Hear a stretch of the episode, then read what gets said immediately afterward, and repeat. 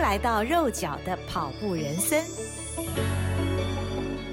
嗨，欢迎您来到肉脚的跑步人生，我是赵新平。今天呢，我们程序上一集的节目，要来访问我们的铁大罗维明，在二零二一年完成三百呃三千一百英里的赛事哦，这是世界上最长的一个路跑赛，非常非常的了不起。那继续，我想来请教铁大的，就是因为呃，过去你是这个。前陆军特种部队的成员啊，我看资料呢，过去你还曾经是军中体能战绩第一名的连长。那从这么年轻的时候就经过呃这个陆军特种部队的操练，是不是也使得你在后来的这个超马的路上，给你在体能上有很大的帮助呢？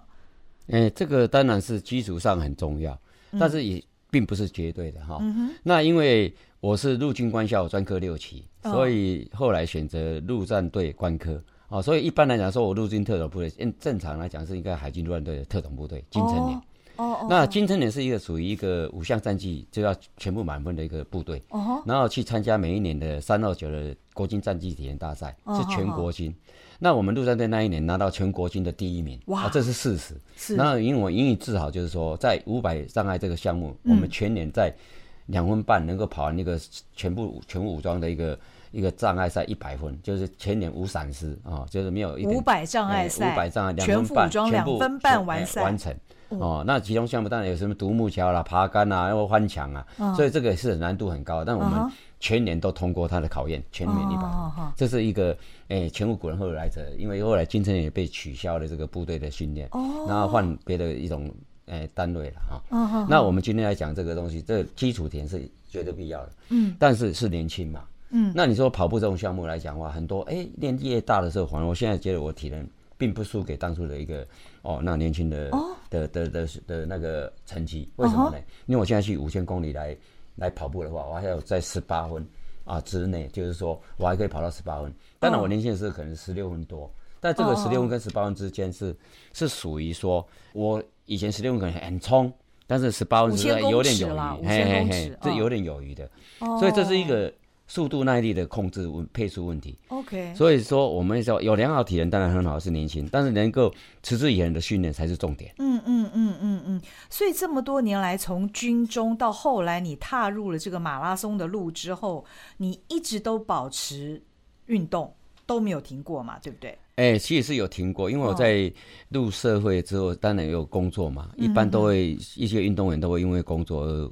可能就没办法持之以恒的一个训练。嗯哼，那我当时也是一样啊。我最胖哦，是这七十四公斤，也蛮蛮蛮。你你胖过就。胖过，七十五公斤。哎，七十四公斤。七十，我记得很清楚。那现在几公斤？那我现在差不多六十六十公斤上，我不超过六十公斤，差不多五十八到六十之间。哇天！哦，所以你看，真的差蛮多的。那因为以前我是担任一个随护的工作，所以说那时候其实不没有接触马拉松的哈。嗯嗯。那我接触这个运动是从。二零零二年开始接触，到现在能够完成三千一百英里，但是有计划的训练。嗯哼，哎，有计划的训练就对了。是是。嗯哼，OK。那另外，其实我们都叫他铁大嘛，铁大的这个外号怎么来的？我也希望你跟呃我们所有的朋友们介绍一下，因为我们看到你会玩那个铁担子啊，那个铁担子过去我们都是在这个 武侠小说里面或者是古装剧里面看到那种很厉害的人拿了铁担子，那到底有多重？哎、欸，其实那个说重不重，那这是实心的。哦、我拿两颗铁蛋子，我可以拿到一开始是从一公斤，两颗一公斤开始的时候，哦、一个铅球是七点五公斤。哦、那我可以再拿两颗，等于十五公斤在手上这样转、哦、一两下这样子。那最重当然是以铅球做标准哈。那那那么重的时候，后来因为我在当学徒，所以才玩这个铁蛋子。哦、但是真的从事。二零零二年跟我老板一个玩笑话，然后投入到马拉松之后，我就说啊，那给我时间，我就铁担子十点练一件，所以我练到十颗铁担子，但是那个重量就没那么重，但是练轻巧，所以我可以拿着十颗铁担子边跑边转，所以这也形成说为什么人家叫我台湾铁担子，因为就是我玩的铁担子，然后我在这个额头上绑一个汗带，然后绣个台湾铁担子，那我本来是想推广一个运动而已，没有想到无心插柳，大家就。叫起来就是啊，铁大铁大铁大这样子。可是铁蛋只是练你这个手的这个肌肉吧？跟跟跑步也有关系吗？哎、欸，其实这个就是一个最大的一个可能，我我认为是盲点嘛。那为什么？因为我跟你讲，跑步或许跟掌中他们一直连带连带不不过来。但我现在讲一个比较好的理论是说，其实是好像一代移动式的太极理念。哦，移动式的太极，所以一般我为什么不讲跑？因为逼格我不是跑步科班出身的一个体育班的学生，但是我借由铁蛋子，我认为掌握手连心连脑，我是用铁蛋子的功法来引领我前进，所以我这一套应该说跑，所以我很早有讲一句话叫跑会跑，就是说我跑不是在跑，我是在练气。所以这某种方面，铁蛋子是让我练气的东西，然后我能够持之以恒的从事训练，到现在没有受伤的原理，可能是类似，就是拜以这个铁蛋子的的的的，好像练这个功法二十五年来带给我的好处。二十五年来从来都没有受伤，玩这个铁蛋子最重可以到两个十五公斤，这个在在的让人瞠目结舌哦。所以铁大，你你其实你应该从来都没有教练嘛，对不对？你平常都怎么训练？都是自己跑。哎、欸，所以说我因为我自己是自己摸索，所以有时候说我是土法炼钢。Uh huh. 啊，土法炼钢，后来我想啊，把把那土拿掉嘛，我就是土气啊，土气。所以东方人讲就吐纳。我说哎、欸，土法炼钢没错，我是土法炼钢，因为我不吸气的。哇，你怎么跑步不吸气？因为我一开始都是吐气。Uh huh. 我认为吐纳同步，就是一你吐就是纳。你你用嘴巴吐吗？哎、欸，我嘴巴吐，那纳就是全身细胞去纳。Oh. 那我的理论上是吐纳同步，单一念无二心，就是我只要吐就是舍心，我舍掉这个旧，纳入新的气。那至于新的气只是靠两个鼻孔吗？不是，我是全身的去吸。所以因为全身放松，有没有纳入气就自然之气嘛。其实我也不管它。但是你假如说一直想吸的话，你就是有点想要起心肺。所以我说我的方法是不喘跑啊。你说啊，你怎么跑步不会喘？嗯，我说跑步你不吸就不喘。而为什么？因为一定要吸，就是表示你过量了。但过量的时候，人的一个思维是说：我过量，赶快吸就有空气啊。嗯、那你旧的不纳掉，不不吐掉，怎么又有新的呢？哦、所以我的意思是说，你只要喘，就是过度了。那你今天不要不要去吸，你就直接吐掉，就自然就放松，它自然就气给你。这是我的不喘理论，就是不喘跑法。哇，那那你有想到要把你的这一套要？传给其他的对超马有兴趣的好朋友们嘛，因为你也常常讲传承传承这两个字嘛，对不对？哎，是你。打算怎么去传承你的这一套心法呢？哎，这个方法来讲的话，我很早就一直想要分享，但是有时候就是说我碰到跑友，有时候跟他们分享的时候，只是一两次，对，也没有办法说达到讲到重要的要点。哦，那毕竟我不是教跟科班出身的，所以我的课程可能没那么丰富。嗯，那我讲只是皮毛。可是今天今日这个长期认证赛，就是我一直没有还是选手，因为我一直要跑五千公里嘛。对。那因为这次也诶能荣幸完成了这个比赛。那我今天学后面还是传承比较重要，因为有人说啊，你是不是后面的目标是不是再去挑战啊，或者再从事更怎样？对，因为我是觉得说，与其个人一起去挑战，我现在也是五十到五千都达到了目标。嗯，那我现在重点还是真的在传承的，为什么？嗯、因为你只要把这套功法自己练的觉得很有意思的一个方法，嗯，那你能够传承给下一代，嗯哼，让这些人永续的去流传我这一套摸索，好不容易摸索出来一个，嗯嗯嗯，哦、呃，不喘跑法，或是大家说啊，跑步就是会喘，关键这个把它破掉。也是我一个贡献嘛，因为一般来讲的话，可能一百个选手里面只有一两个是要竞技的，其他都是要养生健康嘛。对对。所以我还是健康还是大部分的。那我来经营健康这一区块。嗯哼。所以养生还是，欸、因为我现在年纪，老实说，哎、欸，我认为是还可以的时候。嗯嗯嗯。一般像我这年纪，看到没运动的人，可能就很刁了，哎、欸，身体就不是不是那么好了。那我说鼓励运动一样，就是我们用我们的后面的精力来完成这个传承比较重要，嗯、而不是一直个人去挑战。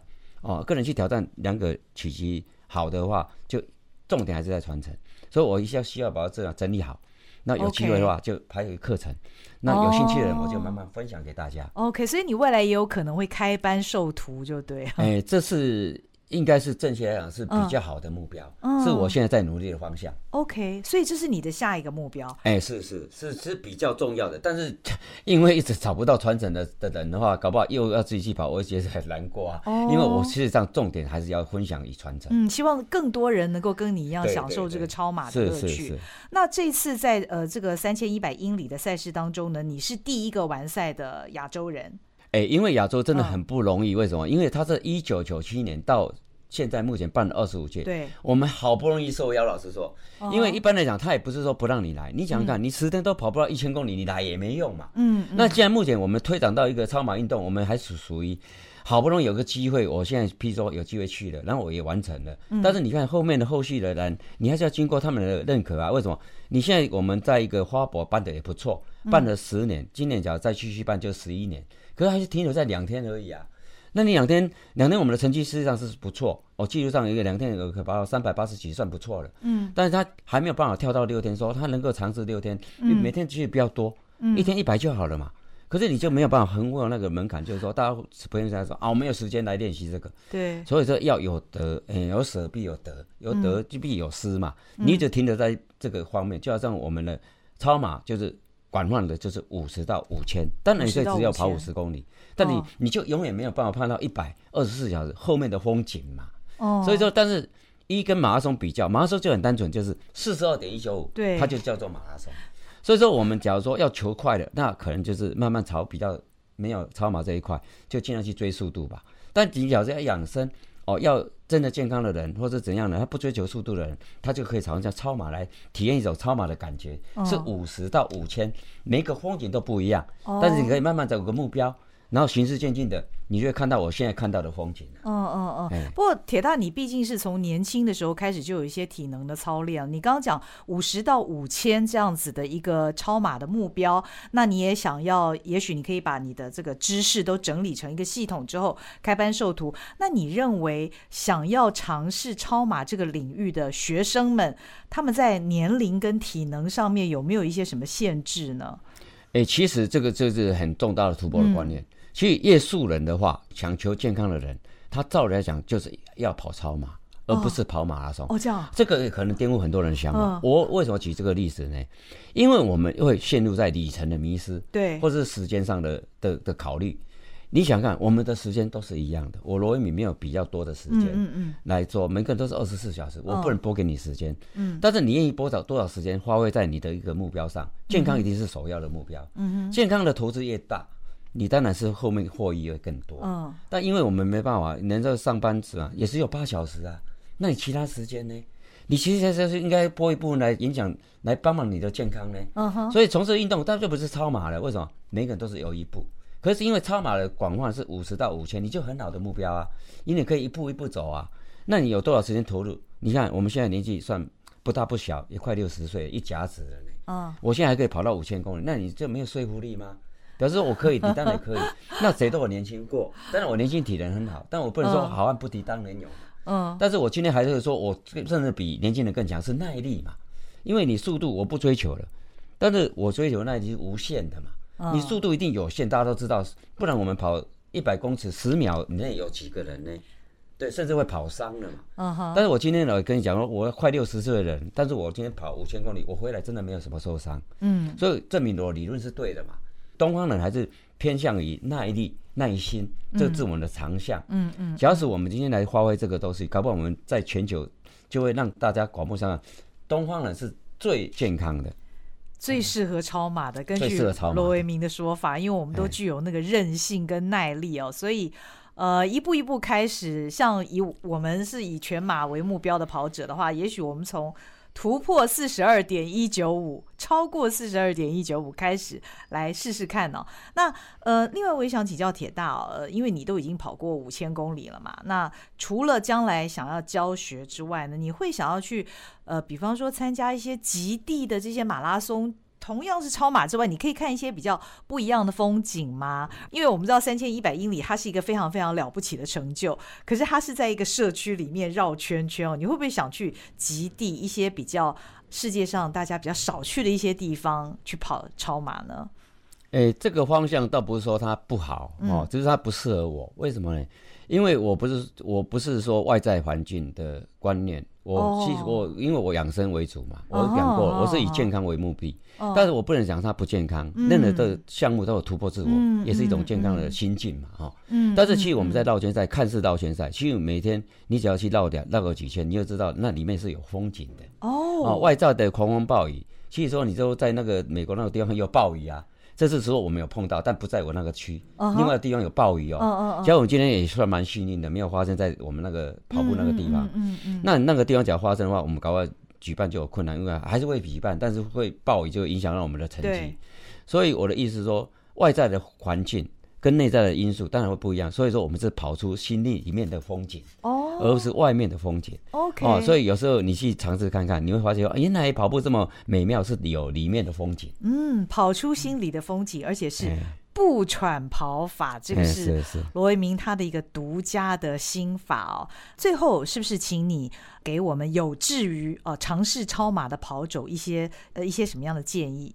哎，我觉得你能够跑超马是一定幸运的。为什么？你多了一点时间的。一般来讲，没时间的人，他就是把时间用在别的方面。哦。当你把投入超马的时候，你会发现你的时间会越来越多。就跟我今天一样，我投资八小时以上的时间来这个超马项目，我获得的。绝对不会比一般上班族的八小时，因为你除了上班之外，你还有十六个小时，包含睡觉。是。那我意思是说，其实你的时间是很充裕的。嗯。假如你成为一个超马选手的话。嗯，非常谢谢罗维明今天来到我们节目当中，还带了宝贵的奖杯跟奖牌啊，非常感谢。那有志于超马的好朋友呢，也可以试试看哦。跑步的风景就在你的心里。非常谢谢你收听今天的肉脚的跑步人生，我们下回见，拜拜。